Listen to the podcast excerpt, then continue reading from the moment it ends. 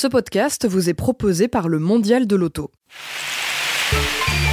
Mondial Audio, les podcasts du Mondial de la mobilité. Sous le pont Mirabeau coule la Seine et nos amours. Peu nombreux sont les personnes à ignorer ces mots, amorce magnifique d'un poème signé par un certain Guillaume Apollinaire, mais dont la suite reste mue, étouffée par son seuil. Aux côtés de ce poète, ils sont beaucoup à avoir peint, dessiné, écrit et senti ce fleuve qui coupe brutalement la ville. Oui, Paris portant son centre, cette cicatrice aquifère qui depuis fort longtemps accueille bien des navires. Du néolithique à la conquête romaine, des invasions normandes à la guerre franco-prussienne, la Seine est le témoin privilégié des scènes de l'histoire. Un temps délaissé, livré à la contemplation quasi exclusive des va-et-vient touristiques, elle semble être prête à jouer un rôle crucial auprès des acteurs de la mobilité de demain. Transport de marchandises, taxis volants ou autres bateaux-bus rendent ou rendront ces lettres de noblesse à ce fleuve qui s'ennuyait. Bienvenue dans une nouvelle émission de Voyage en mobilité, 30 minutes consacrées à des grandes tendances de la mobilité de demain, avec en substance des débats, des discussions et des invités. Une édition consacrée, vous l'aurez compris, au transport fluvial et à cette scène qui bouge.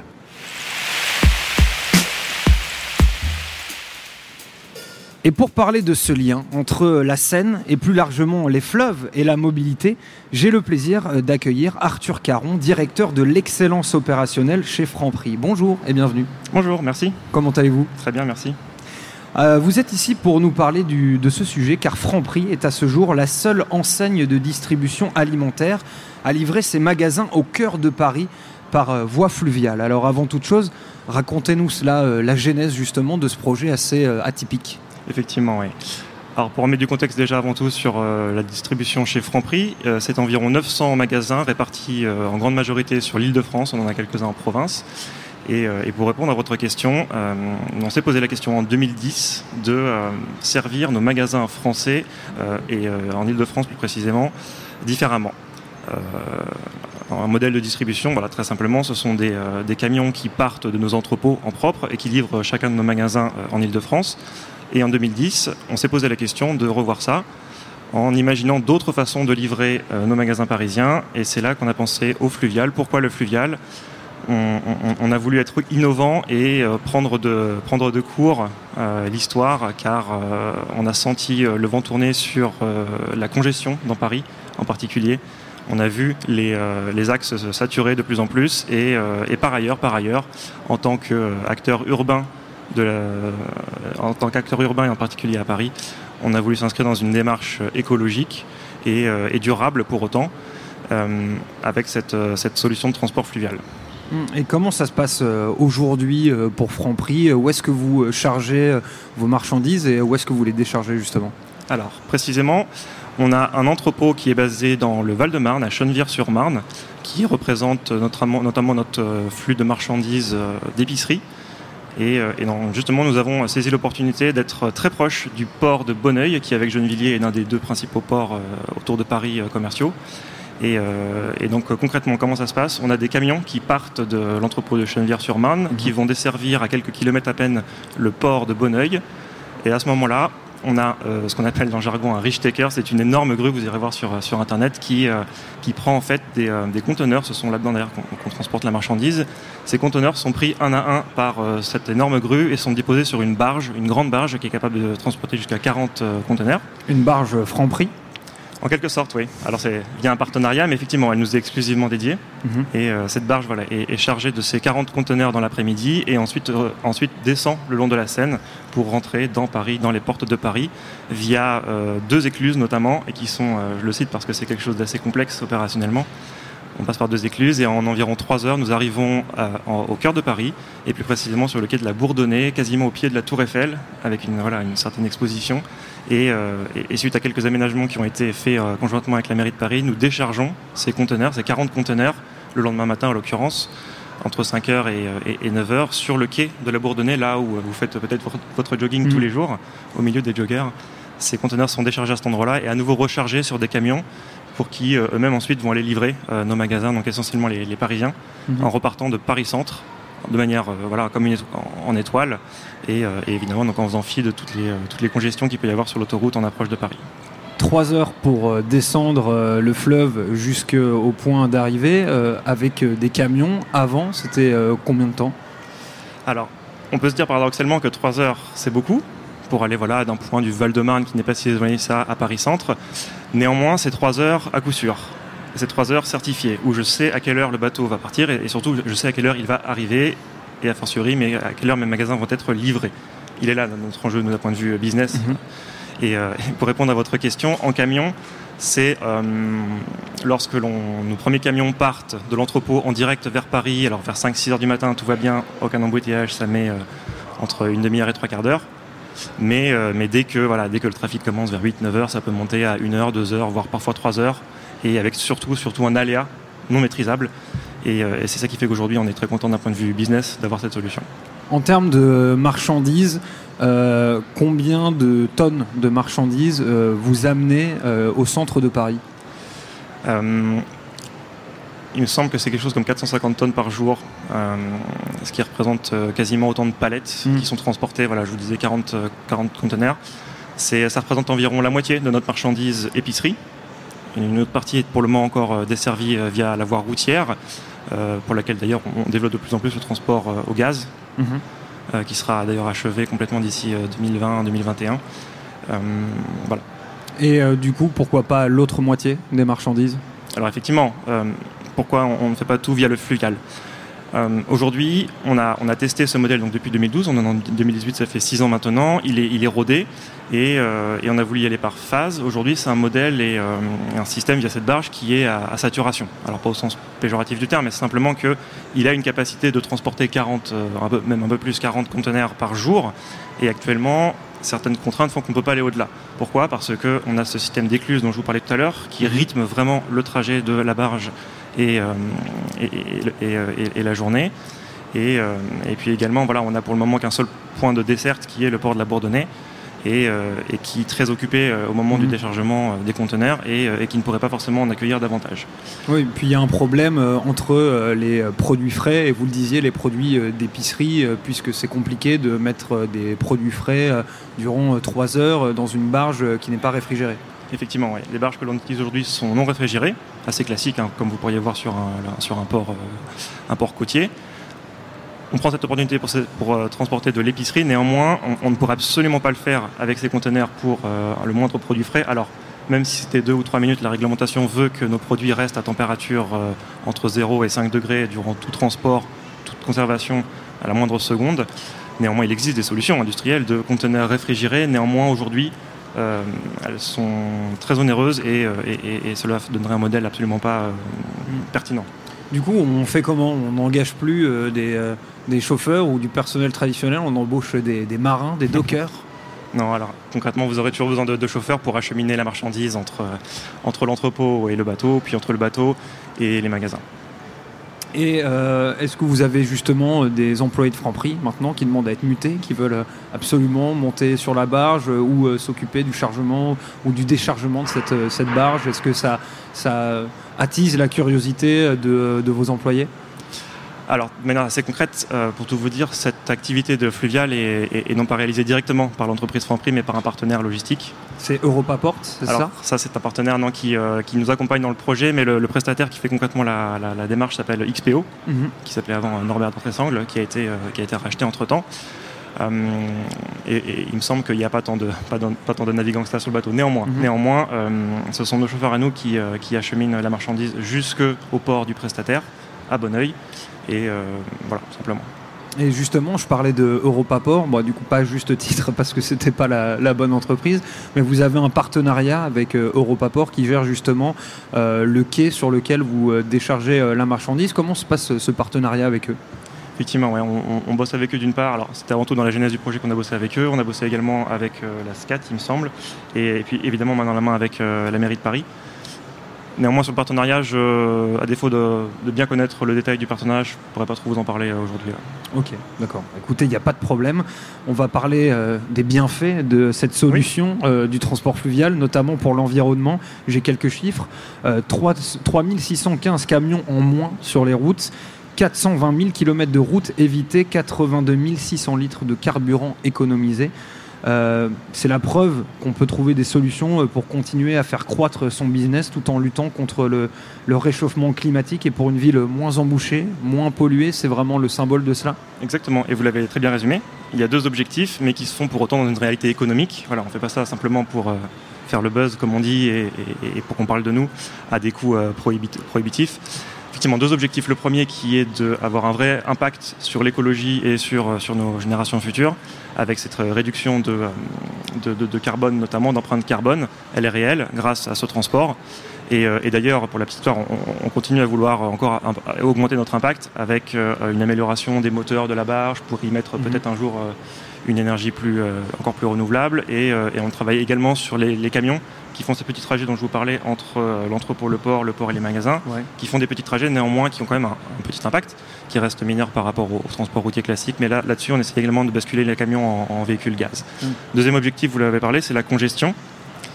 Alors c'est une chose pour notre business d'arriver en retard dans la livraison de magasins, mais c'en est une autre de euh, trop contribuer à la congestion du trafic dans Paris et c'est à ce titre qu'on a voulu être à nouveau euh, plus que jamais acteur de la ville, acteur de Paris, en, décongestionnant euh, euh, les, principaux axes, notamment l'A4, donc voilà, pour venir du, Val-de-Marne. Et, et c'est dans ça qu'on a voulu s'inscrire. Alors vous avez effectivement cité les chiffres, c'est ce que j'avais en tête. Euh, qui est également donc l'autre réalité. Moi, j'avais un autre chiffre là, que j'ai récupéré il y a à peine quelques jours, qui est que euh, on s'était pas trompé en 2012, car euh, la congestion, elle est de voilà, elle est de pire en pire autour de Paris. Mhm. C'est de plus en plus bouché. Alors voilà, notamment avec la fermeture des, quais qui nous a fait très mal, mais qui, est, qui va également dans le sens de l'histoire. Mais pour tout vous dire, depuis environ un an, un an et demi, on a perdu 45 minutes en moyenne de, de temps de livraison pour un camion entre notre entrepôt au Val-de-Marne et Paris Centre. Donc c'est une réalité. Et, et, ça commence à être compliqué. On est bien content d'avoir le fluvial. Et enfin, donc, au-delà de ces deux objectifs, on avait quand même une réalité euh, économique derrière, ne pas tout faire à n'importe quel prix. Et, euh, on a craqué le modèle en 2012 avec ce projet, car, euh, bon an, mal an, de tout mouiller, ce projet est, quasiment, quasiment au même prix que mhm. le transport classique routier. Oui, non, vous aviez raison de préciser que vous n'avez pas fait ça pour le buzz. Et euh, on peut le croire quand on voit euh, le défi logistique que représente le fait de passer d'une livraison euh, par camion à une livraison, une livraison par transport fluvial. Expliquez-nous en quoi cette, logistique est, compliquée aujourd'hui. Effectivement, pas simple. Pas simple, et c'est d'ailleurs une des raisons, je pense, pour lesquelles on, on, a les premiers et on est les seuls à le faire aujourd'hui. C'est pas simple, pourquoi? Car car notamment, alors avant tout, on a, cette exigence, nous, des distributeurs, de devoir livrer euh, de la marchandise euh, tous les jours, beaucoup de marchandises à, beaucoup de magasins, plusieurs centaines dans Paris, et, euh, et, sans rentrer dans le détail très technique de la démarche, on a, on a des contraintes de, de, de, de, rupture de charge, de mouvement, de mouvmentation des, des fameux conteneurs, en passant par ces fameuses, ces fameuses grues dont je vous parlais, mhm. et qui, qui, de manière un peu autonome, sont les seuls à mouvementer chacun des, chacun des conteneurs en entrée et en sortie. C'est très contraignant pour les machines. Euh, et, ça fait un, goulot de trianglement assez, euh, assez étroit.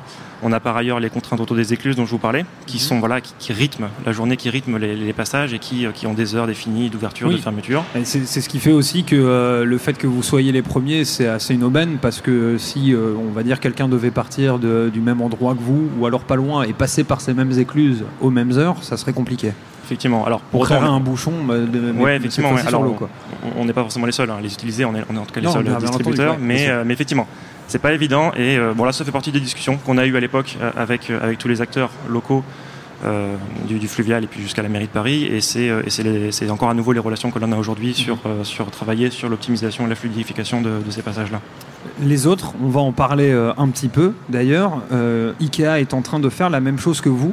Euh, et des réflexions autour de solutions de taxi-bateau euh, sont en cours. Euh, l'utilisation de la Seine, c'est clair, est en train d'émerger pas d'exploser, mais d'émerger. Oui, effectivement, voilà. ça, s'inscrit clairement comme une des, principales alternatives dans, dans, cette, dans cette grande réflexion du dernier kilomètre de, livraison, qui est vraiment voilà, plus que jamais un sujet d'actualité. Euh, aussi bien donc pour les distributeurs, nous, en B2B vers nos mhm. magasins, que euh, euh, des, des, gens comme Ikea qui vont aller livrer les clients directement. Expliquez-nous juste ce, dernier kilomètre, c'est en quoi, en quoi c'est important?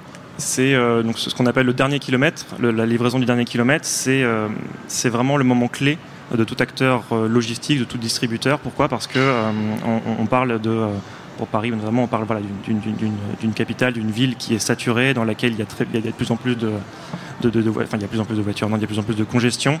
C'est de plus en plus compliqué d'accéder aux au, points de livraison, notamment les clients. Et, et, et, par ailleurs, on va de plus en plus sur une ville qui veut s'affranchir mhm. des véhicules, des véhicules de livraison, des véhicules polluants. On, on, a eu la fermeture des quais, on a le développement des, des pistes cyclables, on a une réglementation, une taxation qui, qui s'intensifie, qui va, qui, va, qui, va le, qui va le faire. Et, et voilà, et on n'est pas à l'abri de d'avoir des, des, portes à Paris qui se ferment de, plus en plus pour la livraison. Mm. Et c'est à ce titre, c'est à ce titre que euh, la Seine et le fluvial nous apparaît comme une, bonne porte d'entrée, d'une certaine manière, dans Paris intramuros.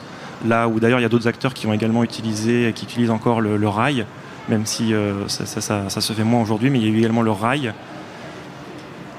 Et, euh, et le fluvial, donc notamment mm. pour, pour certains partenaires, enfin pour certains distributeurs comme Ikea, pardon, sur Chennevilliers. En 2017, la Seine euh, a vu euh, son trafic augmenter euh, de 5%. elle a encore la capacité aujourd'hui de multiplier son trafic par 4. en plus des bateaux qui circulent déjà et des nouveaux arrivants, il va falloir réussir à cohabiter, vous en parliez tout à l'heure, afin de concilier tous les usages. Comment ça va se passer justement selon vous quand d'autres euh, entreprises autres que Franprix vont se mettre à utiliser la Seine et que justement on va exploiter le full potentiel de la Seine. Mmh. Comment euh, la cohabitation va s'organiser? Alors effectivement, je n'avais pas chiffre en tête, mais ça ne m'étonne pas qu'il y ait jusqu'à encore 4 euh, fois la place pour le faire. On parlait des écluses tout à l'heure, bah voilà, si elles étaient ouvertes 24-24, 7 jours sur 7, ça pourrait passer. On, utilise notamment un seul port aujourd'hui dans Paris Intramuros, quai de la Bourdonnais, on pourrait faire plus. Donc oui, moi je, sens le potentiel effectivement. et, pour répondre à votre question, Écoutez, il faut le faire en bonne intelligence et euh, à l'image de ce que nous on a pu faire dans, la démarche de notre projet à, tout faire euh, en, parfaite transparence euh, et, bonne intelligence avec nos partenaires comme la mairie de Paris, la SCAT et, et Europaport. Il faut que tout acteur sur, le fleuve fasse la même démarche avec les, acteurs locaux mais également avec les autres transporteurs mm. comme nous. Et, voilà, ma foi, une fois qu'on fait ça et qu'on respecte le, code, le code de, l'eau. Vous avez envie de, de, le partager, ce fleuve, ou vous êtes bien tout seul, tranquille? On va le partager, on est sympa. Mais euh, il nous reste encore 2-3 places sur, le, sur la barge. Je parlais euh, juste, juste avant là, de la, cohabitation, du coup se pose aussi la question des lois. Euh, comment ça s'est passé pour Franprix? Est-ce qu'il a fallu avoir des discussions avec la mairie pour pouvoir mettre en place ce service de transport fluvial? Oui, effectivement, voilà, fallait pas le faire, euh, évidemment, fallait pas le faire euh, seul, ça serait évidemment pas passé.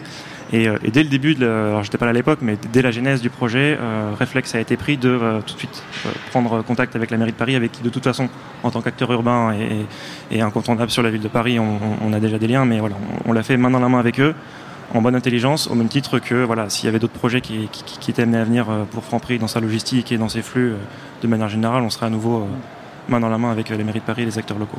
Et finalement, en fait, on se rend compte, euh, on se rend compte, pardon, avec votre exemple, que le transport fluvial va sans doute s'imposer comme une formidable solution de mobilité euh, urbaine.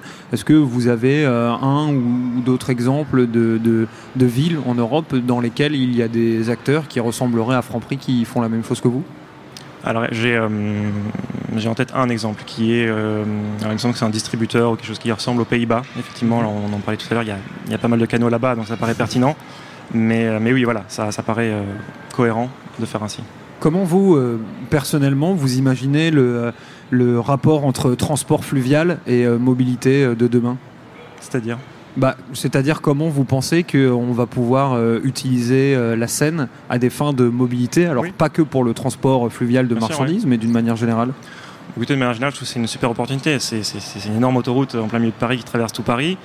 Il faut, euh, il faut en faire bon usage, voilà, arriver à, l'utiliser correctement, à partager l'espace. il y a encore de la place, comme vous disiez. Il faut, je ne sais pas, il faut, il faut assumer le fait que ça sera peut-être pas aussi vite, aussi rapide qu'une voiture qui, remonte la Seine et encore avec la congestion, ça peut être plus rapide. Mais euh, clairement, oui, pour moi, à titre personnel, je trouve que c'est une, belle opportunité, donc aussi bien pour euh, euh, des, transports de marchandises que des transports personnels. On a les, taxis qui arrivent bientôt et j'ai hâte de, savoir quand est-ce que ça arrivera. Je sais les taxis volants, c'est bien ça? Ouais, juste au-dessus de l'eau. C'est Sea Bubbles, je crois que ça s'appelle. J'avais suivi ça de, de, près il y a quelques temps on a ça et puis on a également voilà euh, je pense qu'il y a encore du, chemin à faire sur les transports publics je pense qu'il y a des choses à faire des choses intelligentes je sais qu'il euh, y a certaines entreprises aussi qui, pensent à, proposer à leurs collaborateurs de, euh, de prendre non, pas des bus collectifs pour aller au lieu de, lieu de travail vers Paris ou en dehors de Paris mais via, via la Seine. Mmh. Et finalement, vous en parliez euh, tout à l'heure, vous parliez de l'aménagement des quais, le transport fluvial euh, et euh, justement son, expansion, sa démocratisation. Ça va forcément engendrer une adaptation des infrastructures portuaires. Euh, vous, avec euh, Europaport, euh, est-ce qu'il y a dû avoir un process particulier pour accueillir la barge Franprix sur le port de la Tour Eiffel? Effectivement, oui. Alors autant le port de Bonneuil, lui, est un, port industriel, les écluses tournent très bien, mais effectivement, arriver au port de la Bourdonnais, non, ce n'était pas fait pour. C'était un quai comme un autre où il y avait simplement de nombreux bloqueurs qui passaient. Donc il y a eu des travaux, pendant 4-5 mois, pour aménager les quais. Alors c'est rien de révolutionnaire, hein. il n'y a pas un entrepôt qui a été fait sur les quais, mais ils ont été renforcés, légèrement élargis. Vous voyez, c'est pas si grand que ça, ça fait. Euh, mhm. C'est vrai. Mais euh, voilà, c'était surtout renforcé pour que l'on puisse avoir beaucoup de trafic à cet endroit-là, la fameuse, euh, la fameuse grue et, des camions. Donc effectivement avec Europa à ce moment-là. Mhm.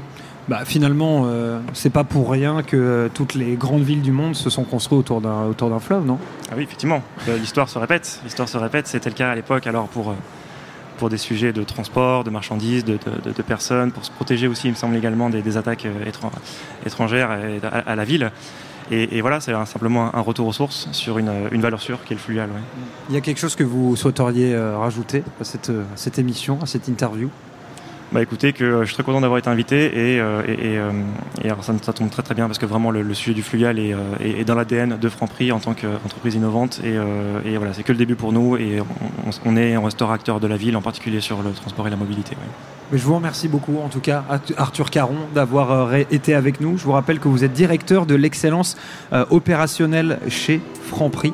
Merci beaucoup. Vous étiez venu parler euh, de Franprix et de son idée d'utiliser euh, la Seine pour transporter ses marchandises. J'espère à très bientôt sur la Seine ou euh, sur la terre ferme.